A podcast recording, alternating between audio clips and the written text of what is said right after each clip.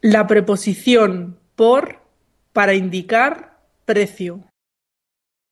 Le vendí mi viejo ordenador por treinta euros. Te vendo este libro por un euro.